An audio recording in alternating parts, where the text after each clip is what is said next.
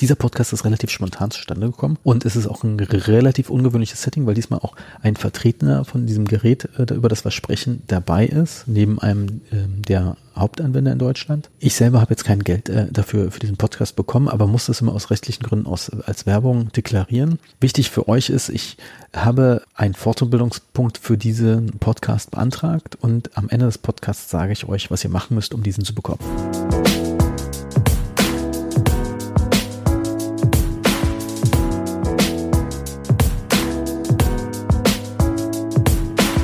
Herzlich willkommen zum heutigen Podcast.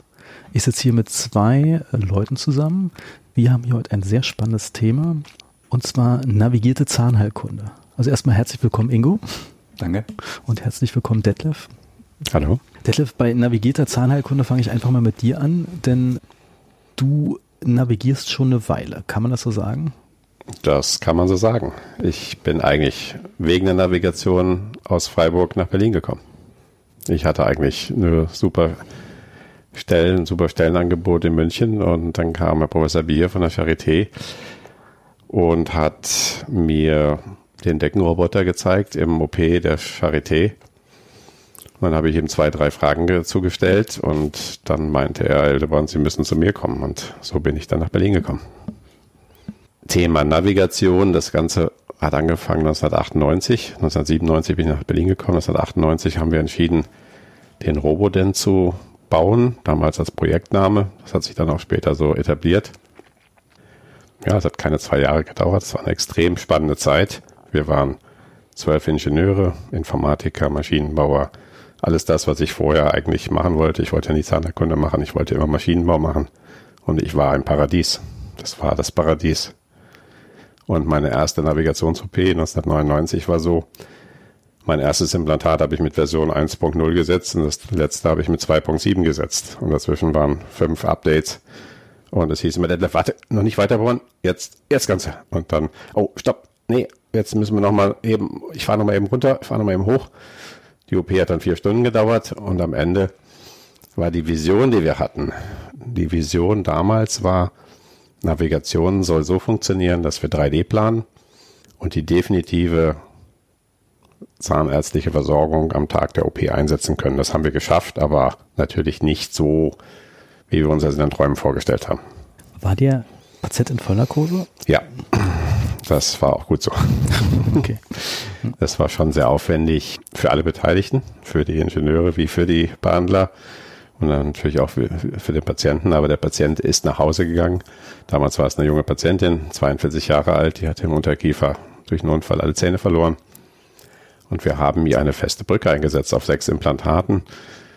Das Ergebnis hat uns so angefeuert, dass wir gesagt haben, okay, das wollen wir jetzt serienreif machen. Und zwei Jahre später wurde es dann von der Firma Straumann Entschuldigung, jetzt darf ich keinen Namen nennen, glaube ich. Ja, doch, und du kannst äh, Namen nennen. Das war, ähm, der Thomas Straumann war zu Besuch in Berlin und sah das System und wollte es dann sofort für seine Straumann-Kunden haben und ist dann komplett aufgesprungen auf den Zug und dann ging das Ganze durch die Decke und wir waren auf der IDS und es war die Sensation der IDS und es war, es war eine ziemlich wilde Zeit. Es war ziemlich gut.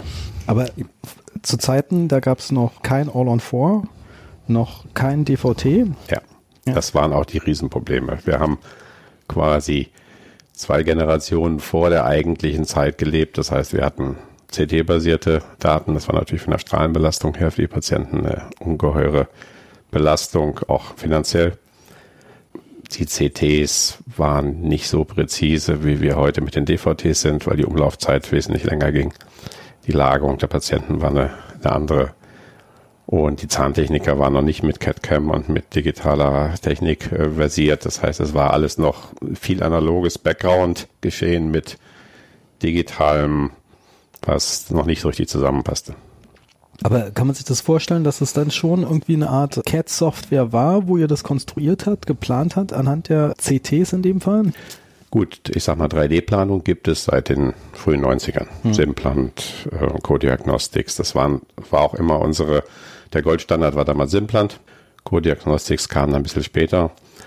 Und wir fanden aber, dass die ganzen 3D-Planungstools, die es damals gab, für uns Zahnärzte komplett fehlkonstruiert waren. Das, da, man braucht ein Informatikstudium, um das zu verstehen. Das Und wir haben gesagt, okay, wir nutzen keins der bekannten Tools.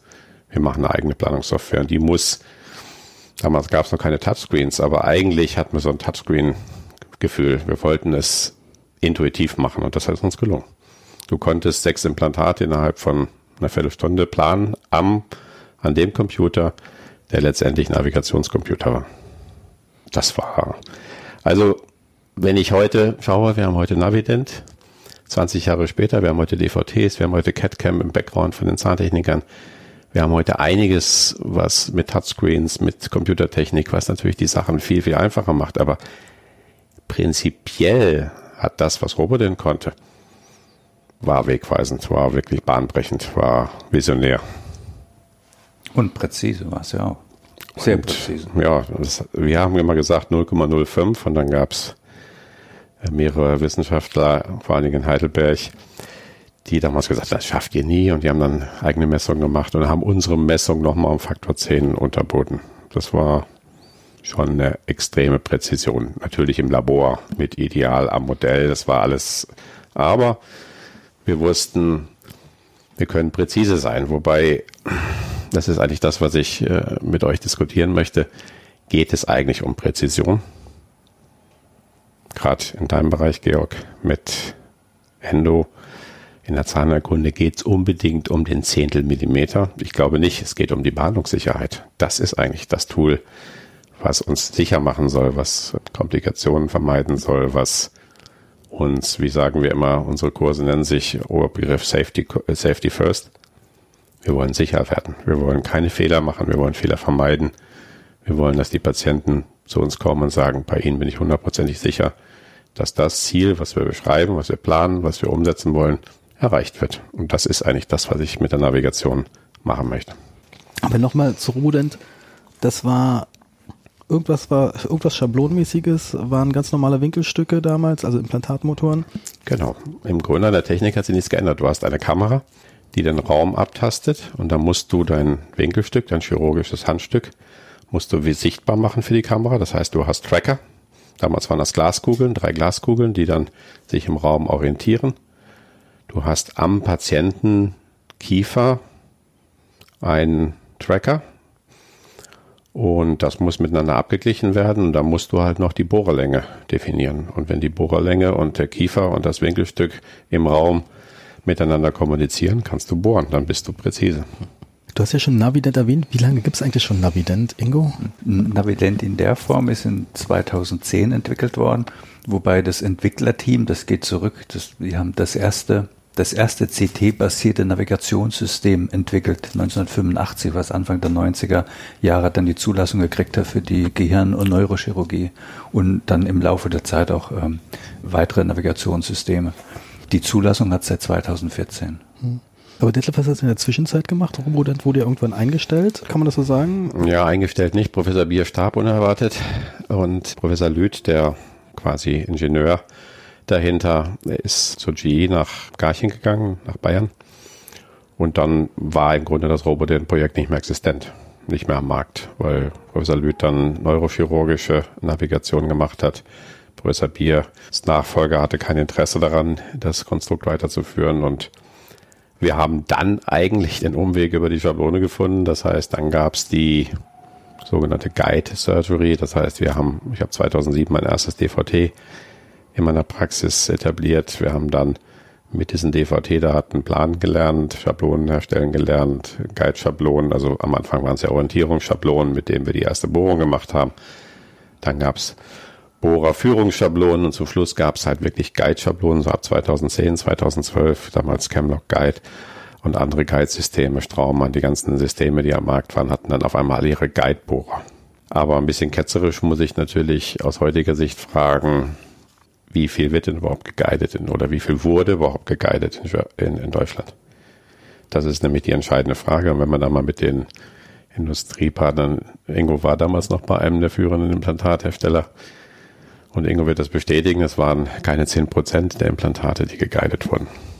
Wenn man die Anzahl der Guidebohrer und die Guide-Schablonen mal in Verhältnis zu den verkauften Implantaten und gesetzten Implantaten gesetzt hat, dann war das zwar alles schön, dass es da war, aber ich glaube, den Leuten war es ein Stück weit zu umständlich. Okay, man kann ja vielleicht auch sagen, DVTs sind äh, was was damals vielleicht auch noch nicht so verbreitet gewesen. Das ist ja immer Stimmt. der Knackpunkt. Genau. Wir brauchen ja irgendwie ein DVT, um irgendwas navigiert zu machen. Ich, äh, ich weiß nicht, hast du jemals am OPG irgendwas geplant?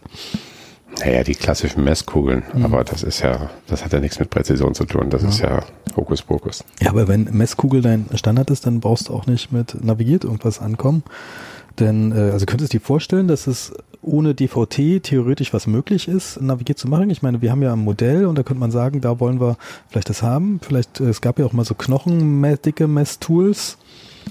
Ja, also aus heutiger Sicht sage ich mal, die ersten DVTs waren ja in den großen chirurgischen Praxen. Und wenn man es jetzt etwas böse ausdrücken will, waren das Knochensuchgeräte.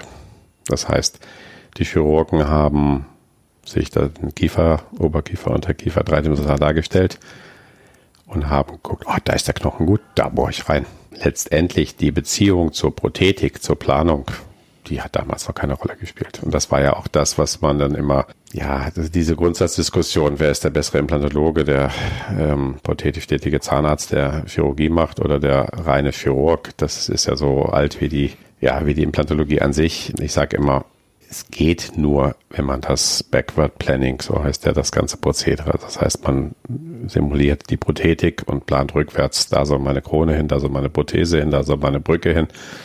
Und im Idealfall kann ich das Ganze äh, transversal, okklusal verschrauben. Und dann muss das Implantat perfekt stehen.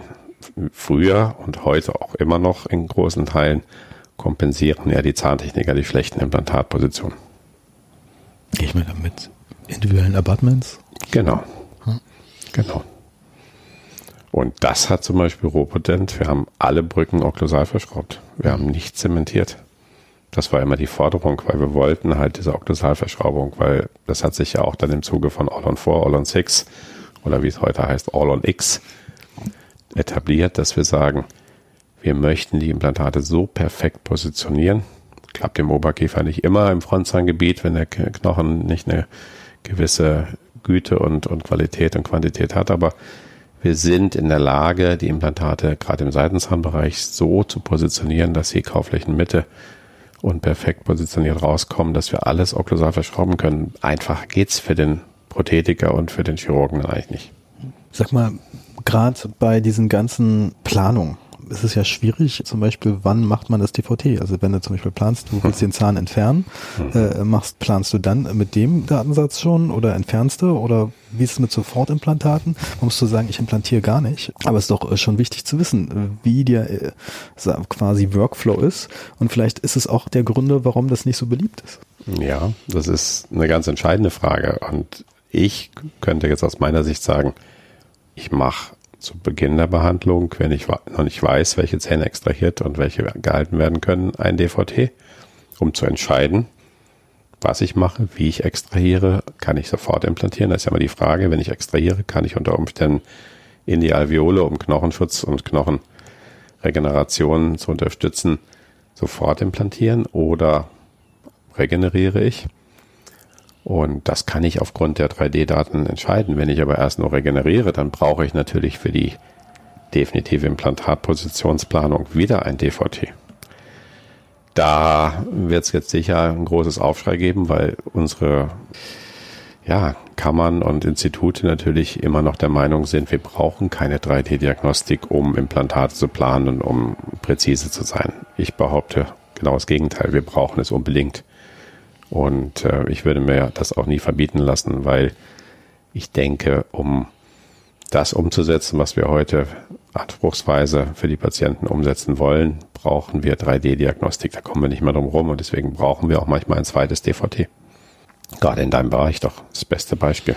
Ja, ich meine, im Endo-Bereich Geht das da noch ohne? Sag mal so, ich habe da lustigerweise gestern erst Instagram Live mit Shannon Patel gehört, gesehen und die hat eine spannende Frage gestellt oder die eine Diamankosen stellt.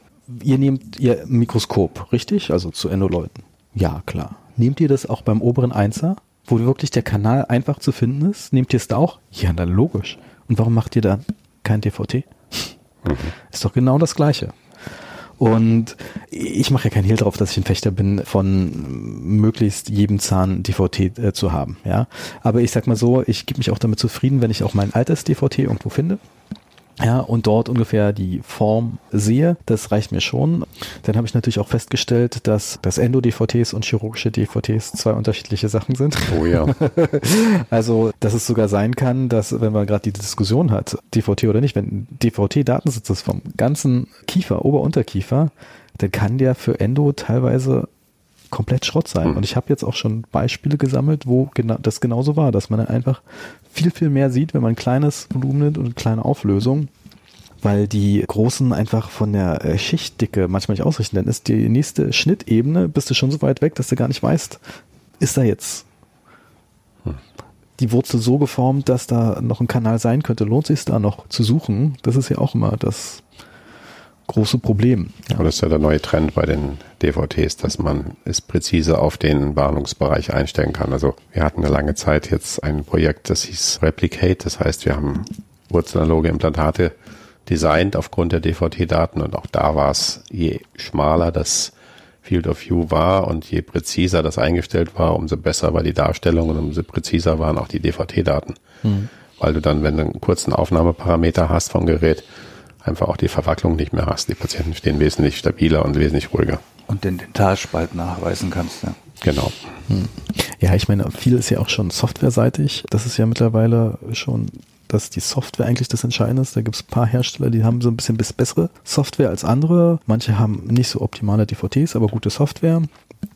Ähm, das ist ein großes Feld für DVT. Aber jedenfalls, Fazit, wenn man navigiert, irgendwas machen will, oder braucht man DVT? Man braucht ein DVT, ja. Wie sind eigentlich deine Erfahrungen mit Schablonen in den letzten Jahren gewesen? Kann, kann man ja mal. Es ist ähm, sehr unterschiedlich. Wir haben jetzt Schablonen, wir haben ähm, arbeiten mit einem koreanischen Hersteller, einem südkoreanischen Hersteller zusammen, der hat ein, ein Schablonensystem, was auch im zahnlosen Bereich so funktioniert, weil es knochenbasierte Ankerpins gibt. Also du kannst die Schablone im Knochen verankern.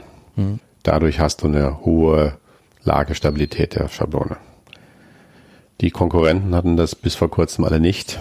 Das heißt, es war rein zahngetragen oder Schleimhaut getragen. Über Schleimhaut getragen, Präzision brauchen wir gar nicht reden, das geht nicht. Über Zahn getragen, ich hatte so einen Live-OP-Kurs, wo die 17 Teilnehmer, die dabei waren, glaube ich, genauso weiche Knie bekamen wie ich, als ich die Verlone rausholte, weil drei der sechs gesetzten Implantate im Weichgewebe saßen. Das heißt, die Schablone hatte sich mit dem parodontal lockeren Zahn beim Bohren bewegt. Und das ist natürlich etwas, was, da brauchen wir nicht über Präzision, Umsetzung von Planung und, und Sofortversorgung reden. Das ist essentiell verbesserungswürdig. Und das haben die Leute dann auch gesehen. Und man muss dann natürlich den Kopf wieder anstellen und sagen, okay, Schablone war jetzt Schablone, jetzt bohre ich halt so, wie ich denke als Chirurg. Und das ist übrigens der ganz, ganz große Vorteil und das ist für mich auch der einzig große Vorteil der Navigation. Bei der Navigation bin ich nicht an die Schablone gebunden, da bin ich nicht an eine Position gebunden, die ich fix geplant habe, sondern wenn ich mal als Beispiel, letzte Woche habe ich einen Unterkiefer, rechten Unterkiefer, Regio 4647, schmaler Kiefer, ich musste einen Bonesplit machen. Und die Position des ersten Implantates hatte ich etwas mesial gewählt, habe aber in der OP entschieden, weil der Knochen im Gegensatz zum DVT dort vorne mesial schmaler war, als ich gedacht habe. Und der Bonesplit den Knochen dort nicht so weit aufdehnen konnte, habe ich es halt einfach einen Millimeter oder anderthalb Millimeter weiter distal gesetzt. Und ich konnte trotzdem mit der gleichen Planung, quasi zwei Millimeter weiter distal, weiterbohren und habe auch trotzdem auf meinem Kontrollmonitor die Position des Bohrers und die Nähe zum Nerv entscheiden können. Und das ist das Entscheidende. Das mhm. ist Dynamisches. Das ist nicht Statisches. Mhm. Ja, eine Schablone hat immer was Statisches, muss im Vorfeld geplant sein. Da kann was schiefgehen. Die Modelle können nicht perfekt sein. Das Matchen der Modelle mit dem Wax-Up und so weiter kann nicht perfekt sein. Es sind wahnsinnig viele Unsicherheitsfaktoren bei einer Schablone, die bei der Navigation nicht zum Tragen kommen. Deswegen schwenke ich gerade komplett um auf die Navigation, weil die einfach mit diesem, mit diesem dynamischen Element mir viel mehr Möglichkeiten offen hält, in der OP umzureagieren, umzuswitchen, einfach auf besondere Begebenheiten ähm, Detlef, zu vielleicht reagieren. müssen wir jetzt mal kurz Ingo erklären lassen, wovon du überhaupt sprichst. Ja. ja Denn ich glaube, das weiß nicht jeder. Die Planung, die man letztendlich festlegt, kann ja zu jedem Zeitpunkt auch verlassen werden. Ganz nee, du grob- musst jetzt erstmal sagen, was ist das überhaupt für ein Gerät, wovon Detlef gerade geredet hat? Na gut, das, das Navident besteht im, im Prinzip aus einem, aus einem, einem Setup, einem Gestell mit einer Kamera. Das hat dort zwei Hochleistungskameras, einen Micron-Tracker, quasi eine Hochleistungssoftware, die permanent trackt. Der Patient trackt einen Tracker entweder am, am Unterkiefer oder am Oberkiefer oder wenn es eine, eine Oberkiefer-OP ist, hat ein entsprechendes Headset auf und die Kamera berechnet zu jedem Zeitpunkt die Position von Kieferrelation äh, zum Handstück, weil auch dieses ein Tracker besitzt. Unabhängig davon, ob sich der Patient bewegt, verfolgt es diese Bewegung mit und berechnet das äh, konstant.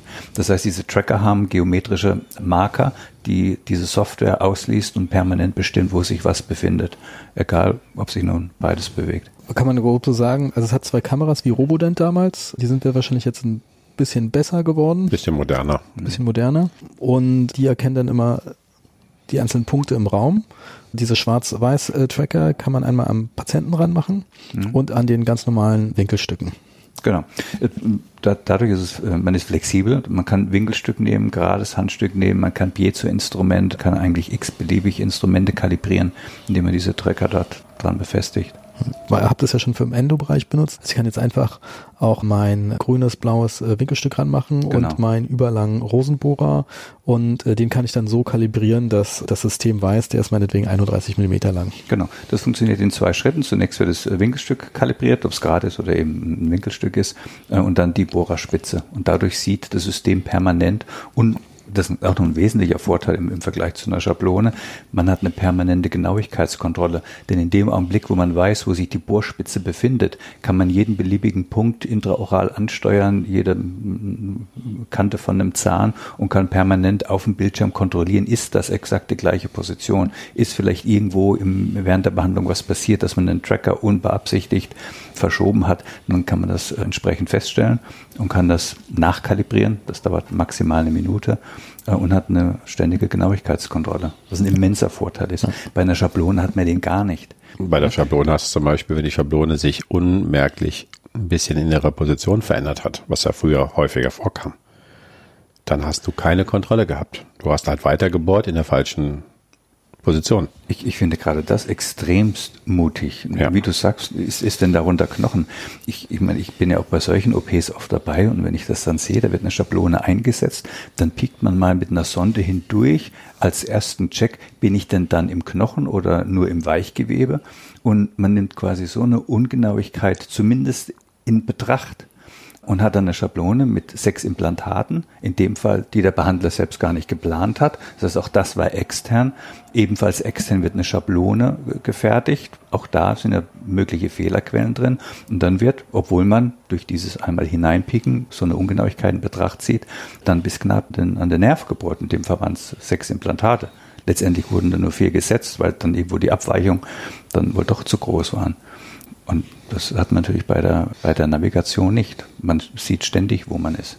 Man muss da vielleicht auch sagen, man sieht es, weil es so eine Art Zielkreuz, Fadenkreuz ist. Genau, wo ist man, ein- ist das ein Target. Gibt, äh, gibt einem dann optische Rückmeldungen, ob das jetzt, ob man im richtigen Bereich ist und man hat quasi nochmal eine Tiefenmarkierung und das Ganze wird dann nochmal ins DVT, in diesen DVT-Datensatz übertragen. Eingeblendet, ja. Also, also vom, wenn man mal von der, von der Software anfängt, ist eigentlich relativ leicht importiert. Die, die, die ganze Planung ist sehr intuitiv. Es können Implantatkörper hineingezogen werden, um auch da nicht den Implantatherstellern permanent hinterher zu rennen. Wenn es dort irgendwo kleine Änderungen in der Geometrie gibt, hat man sich da einfach auf, auf vier Grundtypen ähm, festgelegt, zylindrisch, wurzelförmig, schraubenförmig und kann einfach selber auf einfache Weise die Länge und die, die Durchmesser festlegen, zieht die in die Planung rein, kann die kippen, kann die schieben, kann entsprechend äh, Kronen hineinziehen, um das auch äh, unter prothetischen Gesichtspunkten.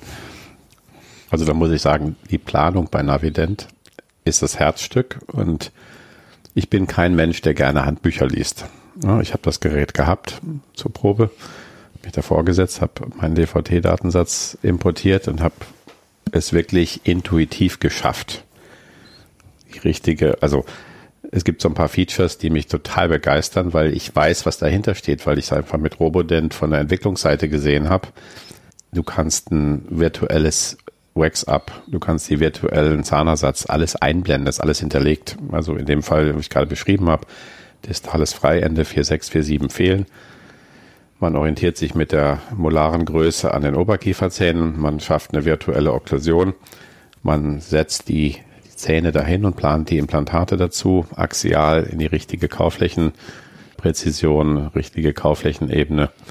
Und das ist schon, und eigentlich geht es ja nicht um das Bohren, sondern es geht um das Planen. Und das, was wir damals bei Robodent probiert haben, diese Planung simpel zu machen, einfach zu machen, anwenderfreundlich zu machen, weil wir haben damals gesagt, wer implantiert denn? Das sind jetzt keine jungen Freaks, sondern damals waren das Leute, die waren zwischen 45 und 60. Das war die Generation, die mit Computern nicht so gerne umging, die halt gerne, ja, ohne Computer gerne in den OP gegangen wäre. Und wir haben gesagt, wir dürfen die nicht abschrecken mit Informatikstudien, die sie vorher belegen müssen. Deswegen war Simplant und Co-Diagnostics zwei tolle Planungssoftwaren, aber sie waren einfach total überfrachtet von, von Sachen. Und ich hasse Software, wenn ich irgendwo draufdrücke. Es passiert irgendwas und ich weiß nicht, was ich gemacht habe. Oder dass es keinen kein Undo-Knopf gibt, wo ich, mich, wo ich das wieder zurückmachen kann. Das alles hat jetzt diese Navident-Software drin. Ganz großes Kino, finde ich. Sensationell anwenderfreundlich und ich kann jeden nur ermuntern, wenn er damit spielt, wenn er mal eine Alternative zur Schablone haben möchte, probiert es aus, weil ich war voll geflasht und ich habe nach einer OP gesagt, das will ich haben. Ich will dieses Gerät in meinem OP stehen haben. Ich möchte, wann immer ich möchte, und das ist ja das, der nächste große Vorteil, ich kann heute entscheiden, ich habe morgen Frau Müller, Frau Meier, Frau sonst wen als Patienten auf dem Tisch. Ich habe einen DVT-Datensatz. Ich kann es heute planen und morgen umsetzen. Ich muss nicht irgendwie zwei Wochen Lieferfristen von Schablonen äh, einhalten und ich kann mich abends... Das ist eine Frage. Sind ja. die Lieferfristen so, dass es zwei Wochen dauert? Mm, nicht immer. Du kannst, bei den Koreanern geht das ungefähr drei bis fünf Arbeitstage, aber du musst logistisch gucken, ist auch schon mal einen Tag zu spät gekommen. Hm wo wir jetzt die OP dann nicht verschieben wollten, weil der Patient hat uns gesagt hat, er kann nur da, die nächsten drei Monate ist er wieder im Ausland und es geht nur in der Woche, muss man dann halt die OP ohne die Schablone machen. Das ist jetzt nicht die Regel, aber ähm, logistisch ist es halt, du bist unabhängig. Mhm. Ja, ich nehme das, das Notebook, kann ich abdocken von der Navident Station, nehme das mit nach Hause. Ich habe jetzt über Ostern gesehen, ich habe in den nächsten drei Wochen acht OPs, die ich mit Navident mache. Und ich werde jetzt über Ostern planen und dann werde ich nach Ostern die OPs abarbeiten, weil das ist super relaxed und äh, also es macht Spaß und das ist ja etwas, wo ich sage, ein neues Tool muss ja nicht immer erst hier, hier dich quälen als Anwender und sagen, oh, jetzt muss ich mich da einlesen, jetzt muss ich dieses, äh, dieses Handbuch, jetzt muss ich das lernen. Wie war das noch? Oh, muss ich nachgucken. Ah, das steht jetzt nicht im Handbuch, muss ich Online-Hilfe, äh, da muss ich jemand anrufen. Ich habe dazu keine Lust. Ich möchte einfach. Ich möchte einfache Dinge anwenden, die nachvollziehbar sind, die ich schnell lerne. Und dann kommt da noch eine Komponente dazu, die wir noch gar nicht besprochen haben. Im OP bist du nicht alleine. Du hast da zwei OP-Schwestern. Die müssen wissen, wie das funktioniert. Und das war, wenn es überhaupt einen Nachteil bei Robodent gab, es war ein relativ großer Korridor der Kamera. Das heißt, du hast eigentlich die Helferin gesucht mit den drei Meter langen Armen, die gar nicht im OP-Gebiet saß und die gab es halt nicht. Das heißt, ich habe damals mit der Firma ZEP zusammen Instrumente entwickelt, die überlange Arbeitslängen hatten, damit bloß die Helferin nicht da irgendwie mit ihren Armen oder mit ihrem Kopf in das Sichtfeld der Kamera kam. Das ist alles weg. Ja, und von daher bin ich sehr begeistert. Das steht da sehr unaufdringlich im Raum da, ja, und schränkt nicht ein. Ja. Gibt es eigentlich, ist es das einzige Gerät aktuell auf dem deutschen Markt, kann das sein? Mm, es, es gibt weltweit gibt es ja vielleicht vier oder fünf Systeme, mhm. aber es ist, ich würde mal sagen, ist, wenn nicht einer, dann, dann der Marktführer. Mhm. Das muss man schon sagen, ja. ja aber in Deutschland kenne kenn ich, glaube ich, sonst. Mm, gut, wir, wir, haben jetzt, wir sind im Prinzip im Dezember gestartet in mhm. Deutschland obwohl es äh, weltweit schon sehr gut vertreten ist. Deutschland war ein bisschen später dran. Chin ist immer ein bisschen später dran. Das hast du gesagt. ich darf alles sagen. Nee, aber im Prinzip, im Prinzip braucht man bloß noch zusätzlichen DVT, wenn man das nicht schon hat. Und mehr braucht man nicht. Also jetzt braucht man jetzt keinen noch CAD-CAM-Scan, also keinen Interoralscanner, um das zu machen. Kann man. Also kann man. Basis ist natürlich, dass man einen 3D-Datensatz hat, den man entsprechend einliest. Man kann STL-Daten importieren, man kann sie einblenden, man kann es ausblenden, man kann die gesamte Planung, wenn man die DICOM-Daten, die STL-Daten gematcht, auch wieder als STL-Datensatz wieder rausgeben äh, ans Labor oder, oder einen Zahnarztkollegen und, und auch auf der Basis weiterarbeiten. Hast du manchmal das Gefühl, Detlef, dass es Ungenauigkeiten im DVT gibt, die dir manch so eine navigierte OP verhagern könnten? Es gibt Ungenauigkeiten. Hm. Das, das wissen wir auch. Hm. Sagen wir ältere Patienten oder besonders Patienten, die nicht lange gerade ruhig stehen können. Die Sache ist immer, wie weit, also du siehst es, wenn du das DVT aufmachst. Wir machen das DVT ja nicht das erste Mal auf, wenn wir jetzt Navident-Planung machen oder eine Guide-Schablone planen, sondern wir gucken uns das mit dem Patienten zusammen an. Ich erkläre dem Patienten, wie die Knochensituation ist. Meistens erstellen wir dann erst eine Behandlungsplanung, müssen wir Knochenaufbau machen, müssen wir dies, müssen wir jenes mit Zähnen extrahieren. Und bei diesen Aufnahmen siehst du dann schon, wie scharf die Konturen sind, wie genau die Oberflächen sind oder ist das verschwommen oder gibt es da irgendwelche Linien, versetzte Linien, wo der Patient sich dann bewegt hat oder nicht mehr in der gleichen Position stand. Wenn das der Fall ist, würde ich damit nicht navigieren. Hm. Noch ein weiterer Punkt mit, mit der Schablone ist ja den Platz, den die beansprucht. Genau. Und, und, wenn man einen Patienten hat mit einer limitierten Mundöffnung, man braucht einen extra langen Bohrer, der ja noch durch die Hülse oder durch die Schablone hindurch schwenkt und ist ja damit schon limitiert. Dann bohrt man durch eine Schablone hindurch und man weiß ja gar nicht, weil man es nicht sieht, wo trifft denn der, die Bohrspitze überhaupt auf. Ja, da gibt es ja so ein paar Spezialistensysteme. Ich sage jetzt bewusst mal keine Namen, weil ich niemanden beleidigen möchte. Aber da gibt es dann Löffel in Löffel mit ultralangen Bohrern. Das ist dann spannend, wenn man Regio 3.7 oder 4.7 bohren möchte. Weil da muss mir mal jemand zeigen, wie man denn da die Bohrer einführt. Da muss die Löffel über die Bohrer stülpen, in die Schablone rein, die Schablone dann rausnehmen und dann zusammen alles in die Mundhöhle. Das ist also zum Teil nicht praktikabel. Hm. Auf jeden Fall nicht userfreundlich und nicht patientenfreundlich. Ja. Und, und, das ist auch letztendlich der Vorteil jetzt von dieser Generation Navigationssystem, dass die Mundhöhle ist frei. Ähm, entweder man ist im Unterkiefer und befestigt eben diesen Tracker adhesiv, aber der ist außerhalb. Das heißt, man muss auf nichts Acht geben, was irgendwo im Weg ist zwischen der Kamera und, und einem Marker im Mund. Weil das haben eigentlich die klassischen Navigationssysteme, dass während dem DVT eine entsprechende Schiene, Marker getragen werden muss und der oftmals dann letztendlich auch während der OP. So, aber möchte ein freies Sichtfeld haben und vor allem ein freies Arbeitsfeld. und heute geht halt der Trend dahin, dass wir nicht nur präzise implantieren, sondern dass wir auch sofort versorgen. Und bei der Sofortversorgung ist es essentiell, dass du halt präzise axial gut positioniert hast. Und mein Wunsch wäre es dann, wenn das Implantat positioniert ist, dass ich so Navident-Daten bekomme von der letzten Position und das dann ins Labor gebe, digital und das dann da schon Provisorien oder die All-on-4, All-on-6 Versorgung gleich eingebaut, umgebaut, angebaut wird. Das wäre natürlich, dann ist die digitale Kette Chirurgie, Prothetik komplett. Sollte aber kein Problem sein, weil das wird ja gemessen. Also die Position ist ja da. Nee, dann wird mit dem Scanner auch überprüft, ob du das wirklich so gemacht hast wie geplant. Das kannst du machen. Du bekommst gleich ein Zeugnis. Da, da, du hast eine, eine Lernkurvenfunktion. Du kannst deine Präzision ausdrucken. Hm. Ich würde es jetzt nicht negativ sehen, wie du es ausgedrückt hast, sondern ich würde es positiv sehen.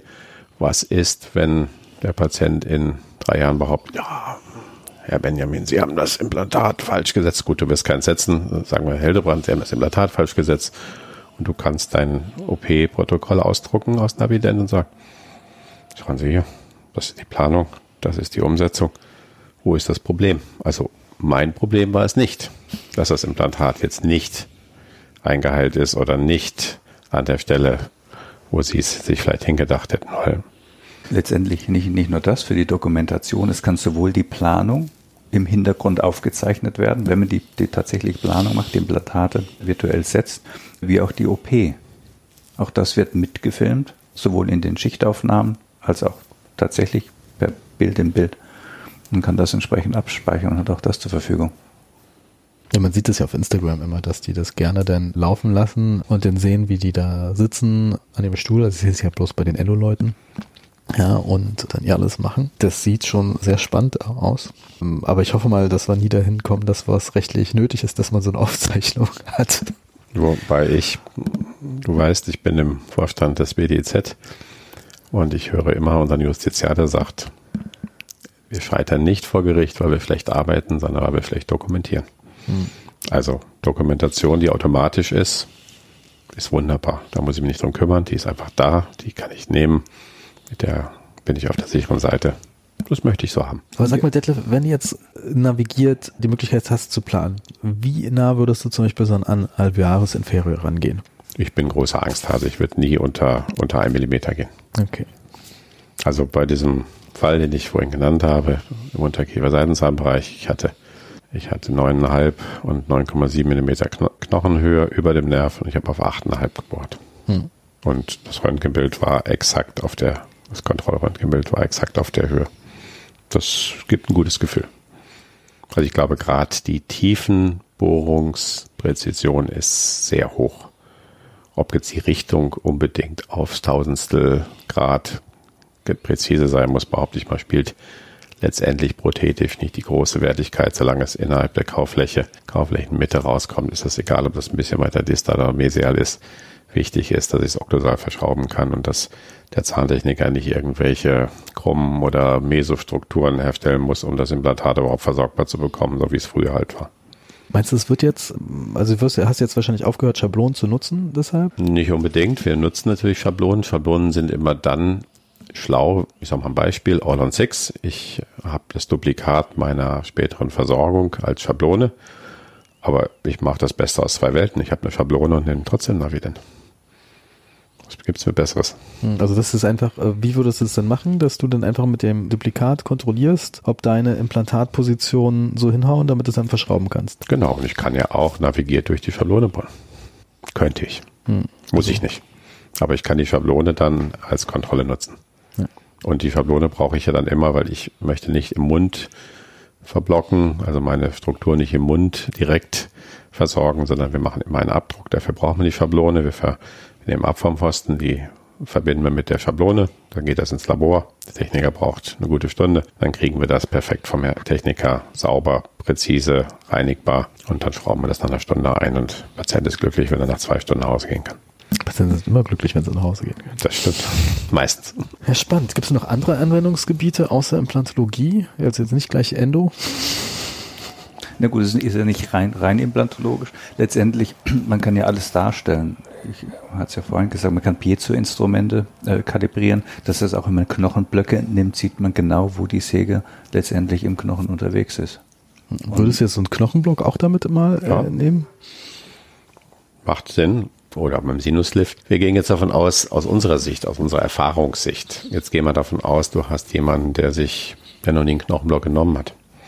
Ja ich habe zum Ingo und zur Navident schon gesagt, das ist ein Tool, was ja nicht nur dich korrigieren hilft, sondern was auch deine Lernkurve steil ansteigen lässt. Das heißt, gerade für junge Kollegen, Kolleginnen, die noch nicht so viel chirurgische Erfahrung haben, die können mit Hilfe, also das ist wie ein erfahrener Kollege, der daneben sitzt, kann das Navident dein, nicht Überwacher, aber dein Kontrolleur oder dein Assistent sein, der einfach hilft, besser zu werden sicherer zu werden. Beim Sinuslift nicht die Membran zu perforieren, beim Knochenblock nicht dem Alveolus inferior zu nahe zu rücken. Der, wir hatten damals bei Robodent die Vision, man könnte ja auch Zähne damit präparieren. Man könnte es in der Ausbildung benutzen. Ja. Für mich ist das auch ein Tool, was in der chirurgischen Ausbildung, in pathologischen Ausbildung echt eine Rolle spielen kann und wird vielleicht. Das ist natürlich aus dem Grund für die Hochschulen interessant, gerade diese Aufnahmefunktion. Das heißt, man kann jeden Fall nochmal nachverfolgen, auch für sich selber, für seine eigene Lernkurve kann man nochmal dann im Nachhinein den Abgleich machen zwischen dem, was man während der OP erfahren hat. Mensch, jetzt gucke ich mir das nochmal an. Wie war das in der Planung? Wie sieht das auf dem Bildschirm aus? Ja, aber im Prinzip sonst kann man machen Knochenblock, WSR wahrscheinlich. Ja. Da, da kann man je nachdem, was man nimmt, sein Winkelstück nehmen, um den Zugang zu machen. Das äh, mit einem Piezo oder was auch immer man, man, man mitnimmt, um die Wurzelspitzen abzutrennen. Okay. Ja, weiß ich, äh, die retrograden Ansätze, kennst du die, die so ein bisschen gebogen sind? Die werden, glaube ich, schwer zu kalibrieren bei dem Gerät, oder? Warum? Ja, weil die meistens so einen 90 Grad Winkel an der Spitze haben. Hm. Ja, aber, aber auch das, du, die, letztendlich die Spitze, die kalibrierst du ja. Da hast du mhm. entsprechend eine Vorrichtung an dem Kalibrator, wo du das einführen kannst und dann weißt das genau, wo das ist, ob das mhm. nun gewinkelt ist oder gerade ist. Bisher habe ich das bei Navident immer bloß gesehen, dass man eher gerade Bohrer oder Piezo-Stücke reinmacht und wenn dann ein gerades äh, Instrument, das plötzlich 90 Grad äh, gewinkelt ist, das wird er wahrscheinlich nicht hinbekommen. Oder muss man wahrscheinlich irgendwie erstmal in die Software einpflegen. Nee, du kalibrierst ja letztendlich die Spitze. Die hm. Arbeitsspitze. Hm. Aber wenn die Arbeitsspitze dann nochmal abgeknickt ist, das hat ja nicht in der Software. Dann würde ich ja, wenn ich die Spitze habe, dann sehe ich, wo die Spitze ist. Aber wenn ich ja den Retrograd in die Wurzelspitze rein will. Aber du arbeitest ja nur mit einer Fläche. Mm, ja, im Prinzip schon. Und diese Fläche kalibrierst du, hm. ob die nun gerade ist oder um einen Bogen geht, oder? Dürfte eigentlich keine Rolle spielen. Doch schon. Weil wenn die 90 Grad geknickt ist, dann müsste die erst in der Software eingespeichert sein. Nicht diese Piezo-Sache, das ja, dann sieht ja dann aus wie eine Säge in der Software.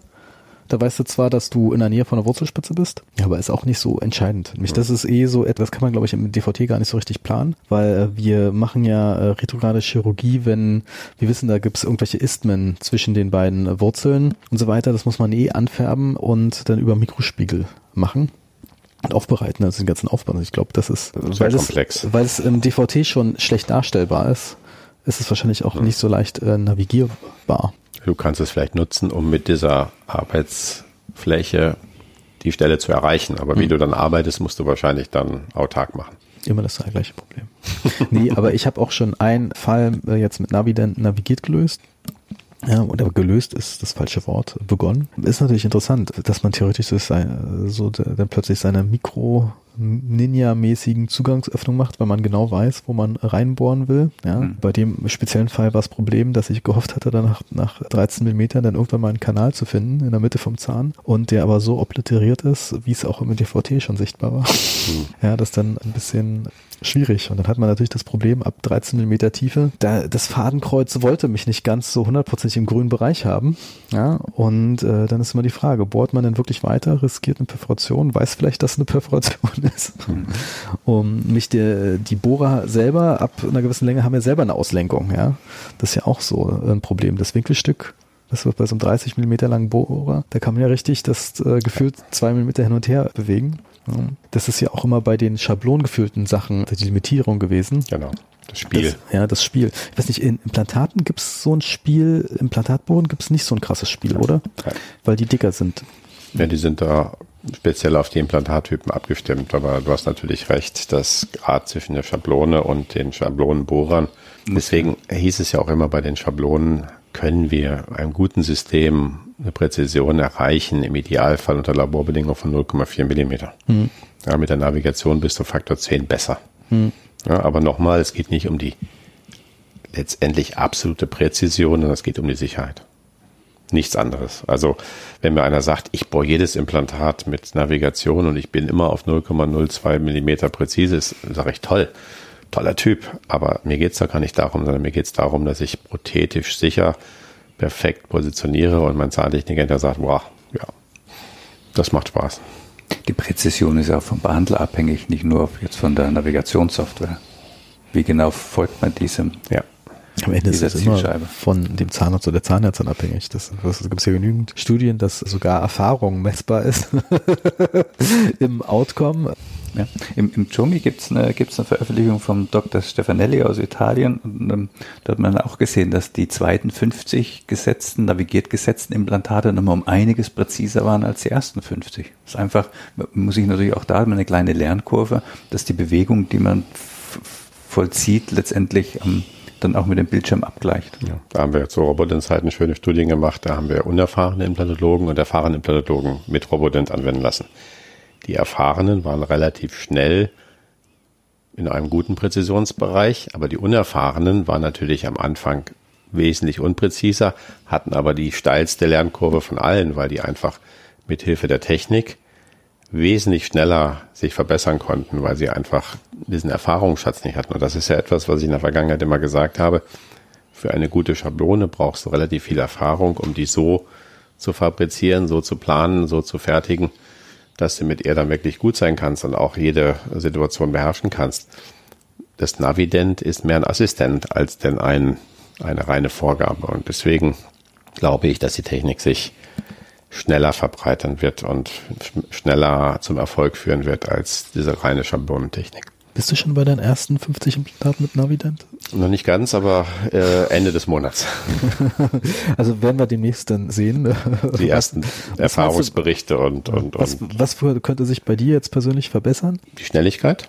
Du bist am Anfang, wenn bei jeder neuen Technik, bis du das alles eingemessen und, und abgescannt hast, braucht das ein bisschen. Das Team muss wissen, welches Teil zu welcher Zeit. Das war es jetzt, war es jetzt nach den ersten OPs schon, schon besser. Aber das ist, die Lernkurve ist immer da. Wenn du mit einer neuen Technik beginnst, musst du das immer, du musst damit warm werden. Und wenn du, und da sage ich immer, nicht eine OP pro Monat, sondern am besten fünf pro Woche. Dann bist du nach einem Monat fit da drin. Ja, dann kannst, machst du es mit verbundenen Augen. Und Wann machst du denn Same-Day Guided Endo? Zum Beispiel. Wann bist du soweit? Ja, gucken. Abwarten. Wenn mir langweilig wird im OP, dann komme ich und helfe dir bei der Endo. das ist natürlich die Challenge. Die Endo mache ich jetzt für dich hier. So, so, ja, fertig. Nee, wenn ich aus dem OP komme und sage, die Implantate ging schneller als gedacht, ich habe die Endo gleich mitgemacht, dann wirst du gucken. Nicht, dass ich jetzt hier in ein Krisengebiet geraten Nein, nein, nein, alles gut. nee, aber es ist äh, interessant. Also könntest du dir auch vorstellen, dass ich sage, ich implantiere Dings und mache jetzt auch dann gleich noch damit die WSR am Nachbarzahn oder? Also das machen wir jetzt schon. Ich habe ein, zwei Patienten, die ich dann überzeugt habe. Der eine oder andere möchte ja auch gerne Sedierung oder Narkose behandelt werden, wo ich dann sage, wissen Sie, wenn ich jetzt einmal, wenn ich jetzt einmal das plane, dann plane ich doch gleich alles. Hm. Ach so. Ja, aber meinen Sie? Ich sage natürlich. Ja, ich habe jetzt den Kiefer einmal in der Planungssoftware offen, dann machen wir die WSR oder machen die Gegenseite mit oder machen den Gegenkiefer mit. Und da sind die Patienten natürlich dann auch dankbar, dass es dann halt schneller geht. Ja, spannend. Also ich bin sehr begeistert, wie man vielleicht raushört und ich werde gerne in der Zukunft äh, weitere Taten folgen und Erfahrungsberichte auf äh, dem Podcast zur Verfügung stellen. Können wir doch irgendwas sagen, Ingo? Ja, viele fragen sich ja im Prinzip, ob, ob man das braucht. Braucht man das? Ich, ich glaube, ich wage mal die Prognose, dass sich bald viele fragen werden, wieso man mal dachte, man bräuchte es nicht. Welch, welches Argument gibt es denn eigentlich, was dagegen spricht, dass man genau sieht, wo man äh, letztendlich gerade arbeitet, welche Entfernung man zu sensitiven Strukturen hat? Das erinnert mich so ein bisschen ans DVT, da hatten wir damals genau. auch eine ähnliche Diskussion, wozu braucht man DVT? So, heute ist es selbstverständlich, aber bis dahin gab es viele Diskussionen über Sinn und Unsinn von einem DVT. Und ich glaube, das ist hier nochmal ähnlich. Als ich heute Morgen von Lüneburg hierher gefahren bin, ich hätte Berlin auch ohne Navigation gefunden, aber es ist trotzdem komfortabel, ähm, wenn ich weiß, äh, wann ich ankomme, wenn unterwegs irgendwas Unvorhergesehenes passiert, dann kann ich eine andere Route, eine andere Strecke nehmen und ich weiß trotzdem permanent, wo ich eigentlich bin. So und ähnlich ist bei der Navigation auch. Man kann, kann von dieser ursprünglichen Planung abweichen, aber man sieht, wo man gerade arbeitet. Da fehlt nur noch, dass die Software uns sagt, wo es gerade ein Problem gibt. Warnung, Warnung. Ähm, auch das, ja. Ich meine, letztendlich auch, auch während der Bohrsequenz, man, man sieht ja letztendlich, wo befindet sich der Bohrer in drei verschiedenen Schichtaufnahmen. Mhm. Und unabhängig davon hat man noch eben diese Zielscheibe, wo man genau die Mitte sucht, die Angulation sucht und letztendlich man sieht mit einem Balken, der mit hinunterfährt, der sich dann farblich verändert und zum Schluss auch ein Signalton äh, ertönt wenn man äh, quasi in der Tiefe angekommen ist. Das heißt, man hat das. Auch während der Planung, wenn man ein Implantat mhm. plant, man gerät zunächst an das Nachbarimplantat, dann färbt sich das auch rot. Zu dicht am, am Nerv genau. gibt es auch einen Warnton. Und diese Parameter kann man auch selber nochmal einstellen. Ich möchte gewarnt werden, wenn ich da zu dicht dran genau. bin. Ich möchte gewarnt werden, wenn ich zu wenig bukale Lamelle habe. auch das. Auch das kann man alles einbetten. Na cool, dann würde ich sagen, äh, bedanke ich mich für das Gespräch. Ja, vielen Dank auch von meiner Seite. Hat Spaß gemacht. Tschüss.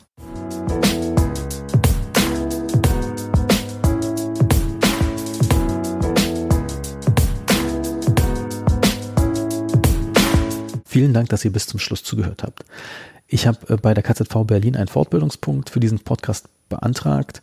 Schickt mir bitte eine E-Mail an georg.saurezähne.de, dann schicke ich euch das Zertifikat zu gegen eine quasi Spende von 10 Euro.